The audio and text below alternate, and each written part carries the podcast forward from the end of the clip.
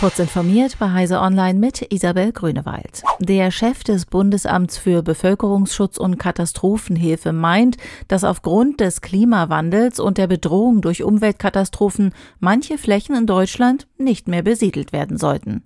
Konkret bezog sich Ralf Tiesler gegenüber den Zeitungen der Funke Mediengruppe dabei primär auf Gebiete in Flussnähe, wie im Ahrtal nach der Flutkatastrophe vom vergangenen Jahr, aber auch an den Küsten stellt sich diese Frage.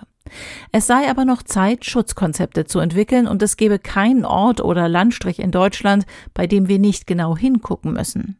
In dem Interview wollte Tiesler auch nicht ausschließen, dass künftig Menschen innerhalb Deutschlands vor den Folgen des Klimawandels werden flüchten müssen.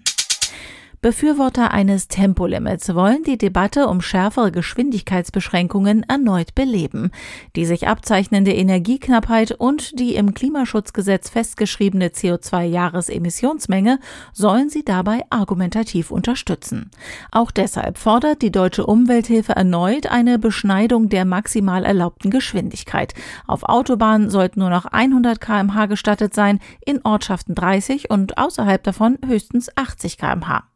Die DUH argumentiert für das Tempolimit mit möglichen CO2-Einsparungen in Höhe von 9,2 Millionen Tonnen jährlich. Unbekannte Angreifer haben mit der Handynummer von Altkanzlerin Angela Merkel versucht, sich Zugang zum WhatsApp-Konto der Präsidentin der Europäischen Zentralbank Christine Lagarde zu verschaffen. Wie Business Insider berichtet, wurde Lagarde mit der scheinbar echten Handynummer Merkels per SMS kontaktiert. Der Französin wurde vorgespielt, Merkel wolle verschlüsselt auf WhatsApp weiter kommunizieren, da das Gespräch damit sicherer wäre. Dem Bericht zufolge fragte Lagarde jedoch sicherheitshalber telefonisch bei der Altkanzlerin nach, sodass der Schwindel aufflog.